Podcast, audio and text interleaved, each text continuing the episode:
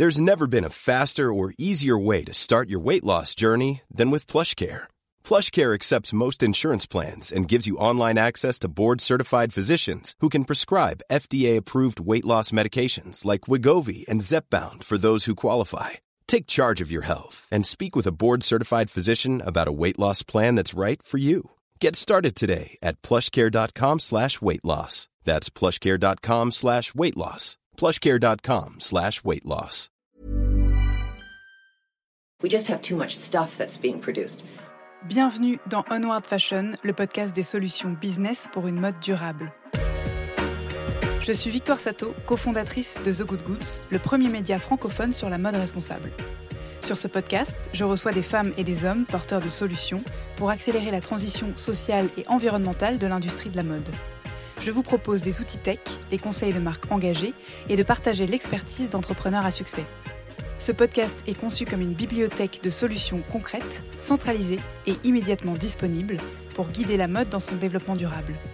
Onward Fashion est diffusé chaque mardi sur toutes les plateformes d'écoute. Je vous invite à vous abonner à la chaîne ainsi qu'à notre newsletter business, disponible sur thegoodgoods.fr, pour œuvrer avec nous au reset de cette industrie. Bonne écoute En 2000, 50 milliards de vêtements étaient mis sur le marché. 20 ans plus tard, c'est plus du double. Parmi ces 100 milliards de pièces, un tiers au moins ne sera jamais vendu et 50% des vêtements vendus ne seront jamais portés. On identifie facilement de raisons pour lesquelles nous en sommes arrivés là. Premièrement, la délocalisation massive de la production, réalisée à l'aveugle par une chaîne de valeur morcelée dont on ne connaît plus les parties prenantes. Deuxièmement, une guerre des prix régulée par une loi d'économie d'échelle. Plus les quantités sont importantes, plus les coûts de production unitaires sont bas. Alors on surproduit, on stocke et on détruit les invendus, après les avoir bradés à l'extrême. La promesse de ce podcast, c'est de changer la mode, et on va mettre les pieds dans le plat. Cet épisode retourne les codes de la fabrication pour remettre la mode à l'endroit, avec la production à la demande et à échelle industrielle. Pour en parler, je reçois Pierre de Chanville, cofondateur de la start-up Tekin. Pierre de Chanville, bonjour. Bonjour Victoire. Est-ce que je peux te demander de te présenter, s'il te plaît? Avec plaisir. Euh, je suis ingénieur de formation. Euh, j'ai cinq enfants merveilleux qui m'ont mené jusqu'à ce projet. Et entre-temps, euh, j'ai commencé ma carrière chez Michelin dans l'automobile. Puis j'ai monté une première entreprise dans l'électrotechnique. Ensuite, j'ai fait un petit peu de travail dans le monde de la restructuration où j'oscillais entre l'automobile et le textile pour voir l'énorme différence entre ces deux mondes, euh, alors que les deux sont d'une complexité comparable. Et c'est ça qui nous a mené donc à ce projet de Tekin aujourd'hui, puisque euh, dans cette complexité, euh, l'automobile jouit d'une euh, d'une avance technologique très importante qui lui permet de maîtriser cette complexité avec toute l'efficacité qu'elle a. Et de l'autre côté, le textile, lui, a été projeté à l'autre bout du monde il y a 30 ou 40 ans et a entraîné le système de production à outrance qu'on connaît aujourd'hui, en push et en offshore, que nous tentons de renverser avec Tekin pour éviter de produire des vêtements qui ne seront jamais portés. Alors, euh, est-ce que tu peux nous parler de la problématique concrète identifiée par Tekin? Oui, alors la complexité, elle tient au vêtement lui-même. C'est un, un vêtement, c'est déjà un ensemble de composants assez important, et puis surtout, on en crée beaucoup de très différents tout le temps. Et on les crée très à l'avance, puisque comme on les fait produire très loin, il faut le temps de les concevoir, euh, de les faire produire et de les rapatrier. Donc on produit à l'aveugle. Et c'est là que euh, se créent ces 50% de vêtements qui ne sont finalement jamais portés, même quand ils sont achetés, euh, ils sont achetés pas cher, donc on les met dans un placard et on les oublie. Et ce gaspillage-là a un impact énorme, c'est un gaspillage monstrueux, euh, et c'est un impact environnemental énorme parce que c'est non seulement de la matière que l'on jette, mais de la matière transformée qui a déjà suscité, qui a déjà créé des chutes euh, et qui a été transportée. Donc euh, c'est ça en fait qui a gagné à cette industrie le titre peu glorieux de deuxième industrie la plus polluante au monde. Donc, si je résume, euh, en gros, il y a un, problème que j'identifie comme étant double euh, l'absence de possibilité de prévoir la tendance ou la pièce qui va fonctionner, donc euh, la production en grande quantité, et puis l'économie d'échelle. Tout à fait. Euh, L'économie d'échelle euh, a été la piste privilégiée, euh, surtout en visant des pays à faible coût de main-d'œuvre. Mais elle s'est heurtée à ce fait-là de produire beaucoup trop de vêtements qui ne servent pas, qui finissent par être détruits parce que personne ne sait quelle est la morphologie de la personne qui va aimer la robe verte courte euh, par rapport à la jaune longue. Et donc, on achète suivant des règles statistiques euh, en espérant tomber juste. Parfois, quand on tombe juste deux ou trois fois, on devient même, euh, on devient même devin de la création. Mais malheureusement, ces règles n'ont pas de règles. Et justement, on finit toujours par créer du stock à détruire. Alors, je crois que tu as un associé dans l'affaire. Est-ce que tu peux le présenter ainsi que son parcours et ensuite euh, nous faire un pitch de la solution que propose Tekin tout à fait. Donc, on s'est rencontré avec Donatien il y a maintenant presque trois ans, il y a même plus de trois ans. Euh, Donatien Mourmand, lui, vient du solaire photovoltaïque, mais il est fils et petit-fils d'entrepreneurs textiles dans le Nord. Et donc, euh, le rapport de ces deux sujets l'a amené à Tekin aussi. C'est-à-dire, dans le solaire photovoltaïque, ce qu'il a vu et ce qu'il a énormément frappé, c'est à quel point, en apportant une technologie de pointe dans un environnement euh, qui est toujours euh, favorisé. Il a notamment beaucoup euh, travaillé euh, sur des chantiers en Afrique. on arrive à changer le paradigme de manière monumentale et en fait à faire prendre à ces territoires une avance colossale. Et son, ses, origines dans le textile lui ont fait faire le même lien textile dans le Nord, donc une terre désertée par cette production il y a déjà maintenant plus de 30 ans il était temps justement de penser une solution pour ramener le textile euh, à l'endroit d'où il venait et où il pouvait être utilisé. D'accord. Et alors concrètement, euh, comment vous avez développé l'entreprise et comment ça fonctionne aujourd'hui? Alors, de ce constat, on a pensé solution. Solution signifie comment est-ce qu'on va permettre aux marques de produire massivement à la demande. Parce que là, on parle de quantités énormes, en fait. Hein, quand on veut dire euh, rapatrier des volumes qui sont faits à l'autre bout du monde de manière inconséquente, euh, ça ne veut pas dire faisons du sur-mesure euh, ou des productions extrêmement minimales. Ça veut dire il faut être capable de traiter à la demande des productions massives sur le modèle de l'automobile, il faut de la technologie, il faut pouvoir connecter l'ensemble des acteurs de cette chaîne qui est très complexe et donc qui nécessitent de la digitalisation. Et il faut également pouvoir les connecter à certaines de leurs machines de production. C'est le, les bases du paradigme de l'industrie 4.0 qui permet de gérer en toute fiabilité une grande diversité de production et en quantité. Ça, c'est la base de la réflexion. Maintenant, concrètement, comment est-ce que ça se passe? Euh, On va aider les marques à fractionner leur production en venant toutes les semaines euh, réapprovisionner un stock tampon en fonction de leurs ventes et en permettant aux ateliers de produire ce nouveau stock tampon dans sa diversité.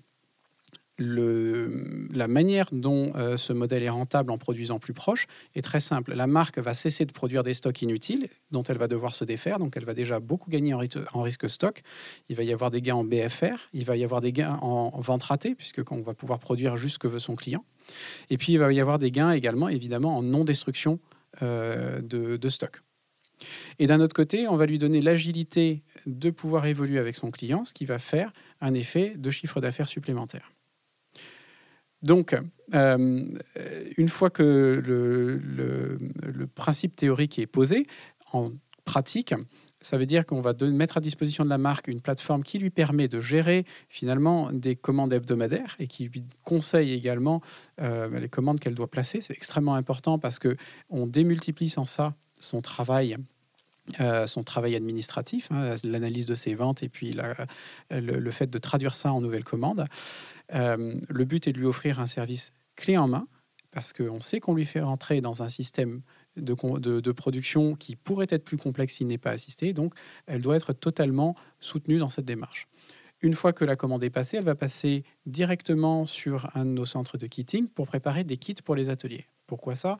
Parce que euh, en préparant un kit comme un kit Ikea, tout simplement, avec euh, toutes les pièces coupées, euh, les fournitures qui vont avec et les étiquettes, l'atelier n'a qu'à se concentrer sur ce qu'il sait bien faire, son savoir-faire, sa main, et n'a pas besoin de rentrer dans la gestion qui devient alors très épineuse des stocks. Les stocks amont, les stocks de fournitures sont un point essentiel et de matière sont un point essentiel pour pouvoir produire à la demande. Une fois que ça est fait, euh, on permet à l'atelier également de prévenir euh, via une app mobile la marque de la livraison arrivant. L'ensemble de la facturation est digitalisé et ça permet donc de, euh, de clore le cycle en livrant à la marque en l'espace d'une semaine en général quand on est en local et 15 jours quand on est sur une production plus européenne. Très bien. Donc, euh, les ateliers dont tu parles, euh, c'est des ateliers, donc, euh, ce sont les ateliers historiques de la marque que vous convertissez et que vous associez, dans le, enfin, que vous faites rentrer dans le processus, ou bien ce sont les ateliers take-in propres que vous mettez au service des marques? Ça peut être l'un ou l'autre. Ce ne sont pas jamais des ateliers propres à Tekin parce que les ateliers sont libres, mais ce sont des parties prenantes à la plateforme. Quand on en connaît qui pourrait convenir à une marque qui est un, peu en désespoir, euh, on va le lui proposer. Mais le plus efficace, ça reste quand même euh, d'aider les ateliers existants d'une marque à passer sur ce mode de production pour pouvoir progressivement ensuite augmenter leur volume.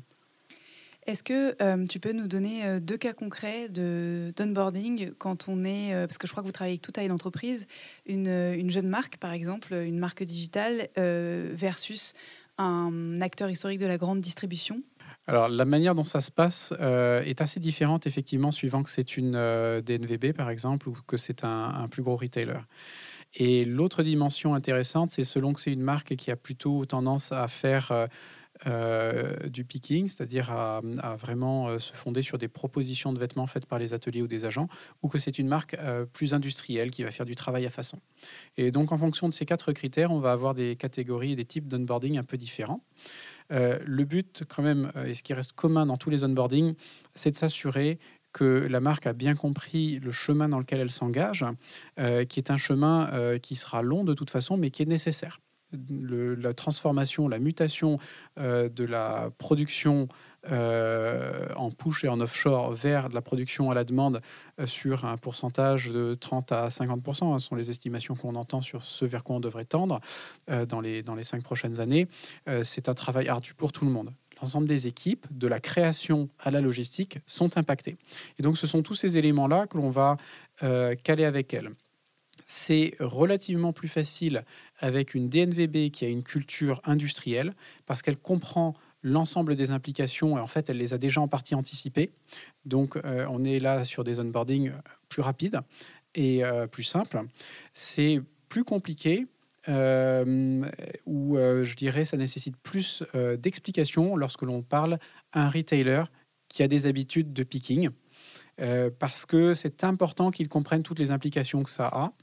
Euh, et il y aura plus d'accompagnement nécessaire en général au niveau des équipes produits, planification et autres euh, qui, sont, qui sont habitués à regarder 9 à 12 mois à l'avance et qui de ce fait vont devoir vraiment changer complètement d'œil.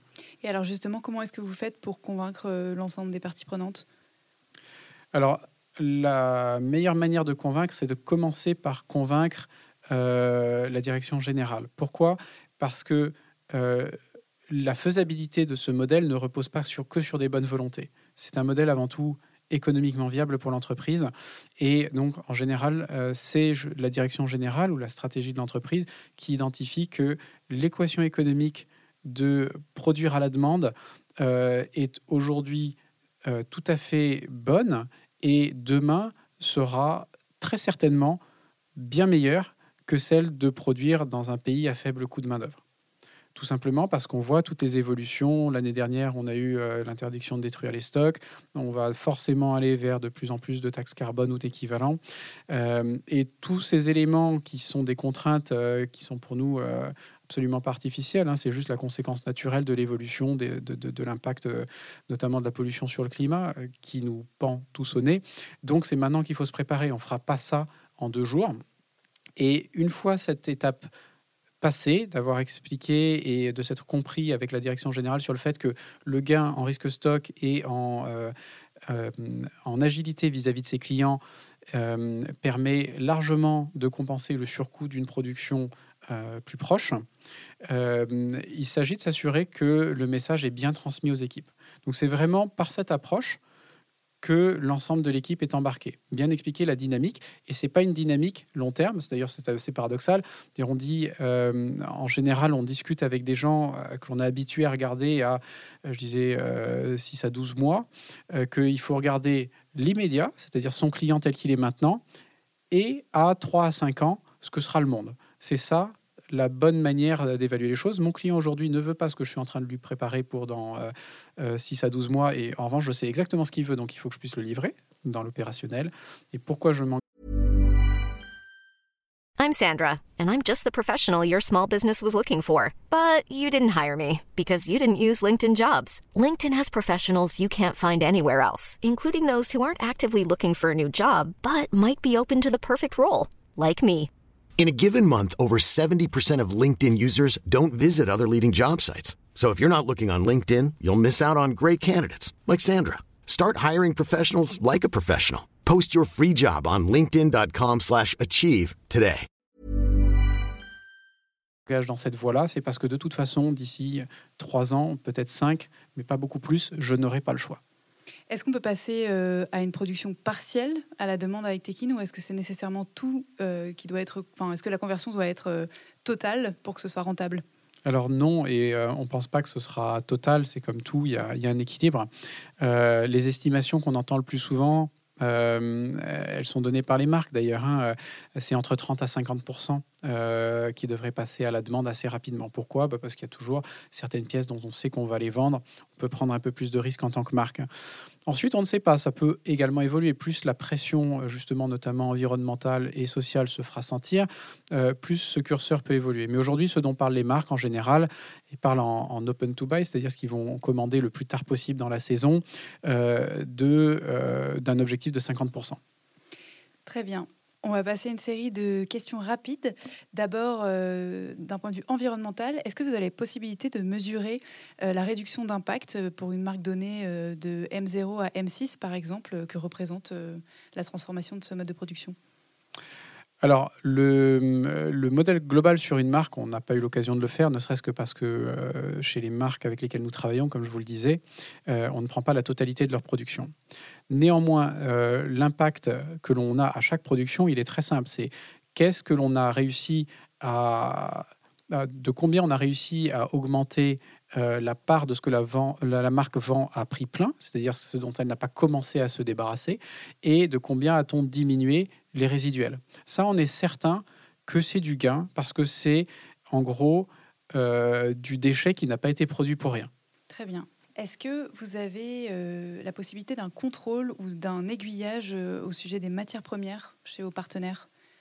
Alors aujourd'hui, on n'est pas du tout intrusif, enfin pas du tout intrusif dans ce domaine-là, mais on entend bien favoriser euh, la traçabilité des matières. Le fait d'être de digitaliser l'ensemble de la chaîne est un énorme atout pour ça, du début à la fin. C'est-à-dire que en produisant local, euh, donc plus local, hein, on produit régional, notre turf en- en- dans l'ensemble c'est l'Europe aujourd'hui. Euh, déjà, on a des producteurs qui sont plus proches. En général, c'est plus facile de savoir d'où viennent les choses. Ensuite, ces matières sont digitalisées, elles sont sur la plateforme. Le jour où les marques veulent l'avoir affiché sur une étiquette du vêtement, ça ne nous pose aucune difficulté. Nous-mêmes le savons. Et au-delà de ça, ce qui est assez intéressant, c'est que euh, ces matières, on les suit tout au long de la production. Donc même, je dirais d'une certaine manière, on, digitalise nos chutes de matière pour pouvoir les recycler. On sait combien de, euh, kilos ou de tonnes de euh, euh, viscose on produit chaque jour et ça nous permet de les envoyer vers les bonnes filières de, de recyclage. Donc cette notion de digitalisation de la matière dans le cycle de production et donc de traçabilité de bout en bout est un levier essentiel qui va prendre de plus en plus d'importance au fil des mois qui viennent. Malheureusement, on ne peut pas tout développer le premier jour, donc je n'irai pas jusqu'à vous dire qu'aujourd'hui, on exploite totalement cette, inf- cette information, mais on le fait de plus en plus. Ça marche. Alors euh, maintenant, des questions euh, pratiques. Comment est-ce que vous faites pour absorber, par exemple, euh, euh, en période de, de promotion, pourquoi pas, euh, un nombre de demandes qui serait trop conséquent de plusieurs marques en même temps? Alors, parce qu'on ne le fait pas. en gros, la période de promotion n'est pas pour nous euh, quelque chose qui, fait vraiment partie de notre modèle. Et justement, pour pouvoir permettre de produire à la demande, il faut quand même cadrer un peu les choses. Je vous ai parlé de l'onboarding, mais ensuite, on a un autre process qui, au début de chaque production, euh, le, le fait de réserver des capacités. Grosso modo, une marque sait que dans une période donnée, elle va vendre un certain nombre de vêtements. Elle ne sait pas forcément exactement lesquels. Et quand elle en connaît les catégories, donc ça c'est quand même ce qu'on lui demande, euh, elle ne sait pas quelle taille, quel coloris, euh, et elle peut avoir envie de changer de tissu entre-temps.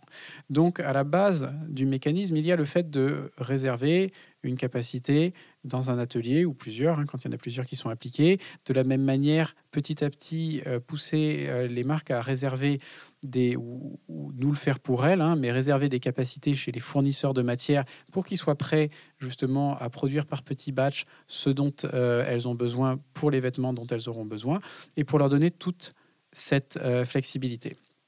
Et euh, toute, cette, euh, toute cette notion de réservation de capacité n'est pas non plus quelque chose que nous inventons. Euh, un certain nombre de, de, marques très industrielles, très bien organisées, l'ont fait pour elles-mêmes. je regarde vers l'Espagne notamment. et elles l'ont fait en réussissant très bien. Pourquoi les autres ne l'ont pas fait? Parce que c'est très compliqué c'est vraiment beaucoup de travail sur la logistique. Et c'est là où, de notre point de vue, le fait d'apporter une plateforme qui aide à cela et puis d'apporter le service qui va avec, puisque euh, euh, une marque n'a en général pas les ressources pour gérer ça, euh, fait intégralement partie de notre métier. Le, système de réservation de cette capacité, on parle d'échelles de temps qui vont de combien à combien? Alors, ça dépend d'une marque à l'autre. Il y a certaines marques qui vont produire toute l'année, donc elles vont juste dire, moi j'ai besoin de, pouvoir faire euh, tant de pièces dans un atelier pendant euh, toute l'année. Et il y en a d'autres qui vont être plus saisonnières, donc ils vont dire, j'ai une action à la demande à faire euh, pendant les huit semaines s'étendant de telle date à telle date. Et je veux pendant ces huit semaines pouvoir produire, par exemple, toutes les semaines, 250 ou 2000 dans des typologies, euh, euh, dans des typologies par exemple euh, robe top jupe ou dans des typologies chino 5 poches. Et à partir de là, on va pouvoir donc affiner ensuite en s'approchant de la saison les modèles qui vont être préparés, très peu de temps avant, enfin ce que j'appelle la saison, c'est la période de commercialisation. Euh, très peu de temps avant la période de commercialisation, on aura sur un prototype qui convient à tout le monde un go production. On va produire un premier batch euh, de tests qui va être mis en vente et sur la base de ce batch, on va commencer à itérer toutes les semaines jusqu'à ce que euh, jusqu'à la fin de cette période-là. Si jamais à la fin de cette période, il y a encore euh, de la capacité dans l'atelier que la marque veut continuer à produire, pourquoi pas. Mais euh, s'il n'y en a pas, on s'arrêtera, mais tout le monde s'y sera attendu. Et donc, euh, à partir de là, on pourra repartir sur d'autres projets avec d'autres marques. Est-ce que vous êtes garant de la reproductibilité, de la qualité entre les différents ateliers sur le produit fini? Globalement, pour rendre un service complet à la marque, on s'est résolu petit à petit à prendre la production à rendre le service de production au total. Euh, pourquoi ça? Encore une fois, je vous disais tout à l'heure, beaucoup de marques ont perdu tout simplement le savoir-faire de gérer la production, même si on apporte de la technologie, qui donc nous facilite largement la tâche. Euh, on ne peut pas espérer que toutes les marques qui ont perdu ce savoir-faire vont s'y replonger. Donc, dans ces conditions, à ce moment-là, on prend la responsabilité de la production, sachant que en tant que garante de la qualité, la manière dont ça se passe concrètement, euh, c'est si on est avec un atelier qui travaille déjà avec la marque, on va travailler avec des ateliers qui sont euh, déjà en, certification qualité, de manière à ce qu'ils connaissent le niveau de qualité. L'autre aspect qui est très important, c'est que euh, on produit à la demande. Ça veut dire que toutes les semaines, on va être sur un petit batch. Si jamais quelque chose commence à dérailler, on peut le voir très rapidement. Et donc, euh, c'est là où justement euh, le modèle lui-même est garant d'une certaine manière euh, de la qualité. Et ensuite, vous disiez d'un atelier à l'autre, c'est effectivement une des, un des atouts qu'on peut apporter de faire produire plusieurs ateliers en même temps. Ce n'est pas aujourd'hui le modèle le plus développé, tout simplement parce que on travaille beaucoup sur euh, de la diversité, que donc on reste sur des, euh, sur des tailles de batch qui ne nécessitent pas nécessairement de faire travailler beaucoup d'ateliers en parallèle. Peut-être deux marques avec lesquelles on fait travailler plusieurs ateliers en parallèle. Et dans ce cas-là, c'est vraiment un travail en commun avec la marque de s'assurer qu'on euh, atteint un niveau de qualité qui leur convient en sortie d'atelier. Est-ce que vous avez identifié un point de bascule entre euh, peut-être euh, la perte initiale euh, en termes de rentabilité et le gain secondaire dans la conversion du mode de production? Alors, il n'y a pas de perte. C'est ça qui est bien, c'est que dès la première production, on gagne. Pourquoi? Parce qu'il y a un front sur lequel, effectivement, en général, on va payer un peu plus cher. On va payer de la confection dans des régions un peu plus chères. Donc ça, ça va forcément être un peu plus cher. mais de l'autre côté, euh, on va immédiatement gagner en n'ayant pas à gérer, d'abord à, solder trop sauvagement ces produits. Euh, je pense qu'aujourd'hui, euh, les gens qui assument le fait d'avoir plus de 50% de leurs produits en solde ne sont plus très nombreux, même si à une époque ça se disait beaucoup. et d'un autre côté, on a moins de résiduels. Et d'un troisième côté, on a potentiellement plus de chiffre d'affaires. Donc, l'ensemble fait qu'on a une équation qui est rentable aujourd'hui. Le ratio que l'on voit, nous, c'est il est plus rentable d'acheter deux à quatre fois plus cher un vêtement qu'on est sûr de vendre plutôt que de continuer à pousser des productions Paris euh, de l'autre bout du monde. En termes euh, d'exportabilité euh, de, la solution, si demain une marque asiatique veut utiliser les services de Tekin, est-ce que vous allez développer des circuits courts localement? Est-ce que vous allez importer sa production? Est-ce que c'est pas possible? Euh, notre philosophie, c'est vraiment de produire euh, localement ou régionalement, on dira en circuit court. On, estime que c'est parce que c'est tout simplement plus efficace. Donc, le jour où euh, une marque chinoise veut produire avec Tekin, a priori, ce sera pour l'Europe, puisque c'est l'Europe est notre turf, ou alors on se sera développé d'ici là, effectivement, en Asie, pour servir le, le marché asiatique. Mais l'idée, c'est vraiment d'avoir les centres de production au plus proche justement des clients parce que euh, c'est comme ça que la boucle est la plus courte. Le client achète ou n'achète pas, on produit ou on ne produit pas. Et euh, comme on sait que globalement les clients vont continuer quand même à se vêtir, euh, on sait qu'on aura quand même un volume de production de base qu'il faudra remplir. La seule question, c'est de trouver quels sont les bons vêtements à y mettre pour la géographie dans laquelle on est implanté. Donc aujourd'hui, effectivement, on sert euh, on sert euh, le marché français quelques pays d'Europe à partir de la France parce qu'on est au début de l'aventure. On n'a pas pu s'implanter partout, mais notre vision, c'est bien d'avoir des centres euh, qui essaiment au plus proche des ateliers, qui sont au plus proche des clients. dans l'ensemble de l'Europe. Et puis, si on a le temps d'ici là, pourquoi pas plus loin dans le monde. Pour l'instant, ce n'est pas notre première priorité. Quelle est la marque qui ne peut pas être cliente de Tekin? Alors, la question est plus une question de, temporalité. C'est-à-dire, Aujourd'hui, il y a un certain nombre de marques qui ne vont pas trouver suffisamment euh, d'avantages potentiellement au service Tekin parce que euh, voilà, elles sont dans du hard discount ou parce que, euh, enfin, pour un tas de raisons. Mais ce que l'on n'imagine pas, c'est que, c'est que ça reste comme ça, puisque ce que la manière dont on voit évoluer le monde fait que il est difficile d'imaginer que l'on puisse continuer la majorité de ces modes euh, extrêmement, euh, enfin, extrêmement en termes de, de, paris, justement, euh, le, client n'est pas un hasard. Et, de fait, on a la possibilité, on sait qu'aujourd'hui, on peut savoir rapidement ce que veulent les clients. Il y a des foultitudes de startups extrêmement talentueuses qui remontent des informations, qui les trient, donc on le sait. On sait que l'on peut produire beaucoup de vêtements en circuit court, même en Made in France, euh, euh, de manière totalement rentable. On sait qu'on peut faire le lien entre les deux euh, avec Tekin. plus on va avancer et plus ce système sera efficace. Donc, on devrait avoir un effet de ciseau qui fait que, en regardant vers l'avenir, je ne vois pas de marques avec lesquelles on ne pourrait pas travailler. Super, bon ça c'est une bonne nouvelle. Et enfin, du coup, quel serait le, type de client rêvé, sans forcément donner un nom? Alors là aussi, on est dans la temporalité. Euh, le type de client rêvé, c'est celui euh, avec lequel on veut travailler aujourd'hui.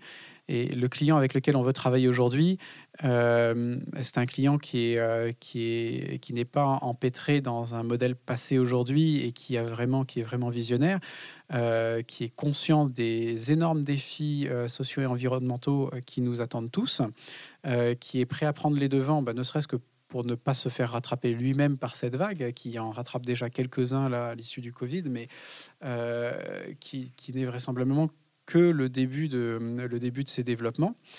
Et, euh, idéalement également, euh, une personne qui, au-delà de cette philosophie pragmatique, a une certaine connaissance de ce qu'est la production. C'est vrai qu'on travaille plus facilement avec des gens qui, euh, euh, qui comprennent les enjeux de ce, de ce changement de paradigme. Mais on est ravi de travailler également euh, en, en service clé en main avec ceux qui le comprennent moins. Merci pour votre écoute. Si vous êtes encore là, c'est peut-être que vous avez apprécié cet épisode. La meilleure façon de nous le faire savoir, c'est de partager ce podcast sur vos réseaux, par email ou de bouche à oreille, de laisser sur iTunes un commentaire 5 étoiles et de vous abonner à la chaîne sur la plateforme d'écoute de votre choix. Imagine the softest sheets you've ever felt. Now imagine them getting even softer over time. That's what you'll feel with Bowl and Branch's organic cotton sheets. In a recent customer survey, 96% replied that Bowl and Branch sheets get softer with every wash. Start getting your best night's sleep in these sheets that get softer and softer for years to come. Try their sheets with a 30-night guarantee. Plus, get 15% off your first order at bowlandbranch.com. Code BUTTERY. Exclusions apply. See site for details.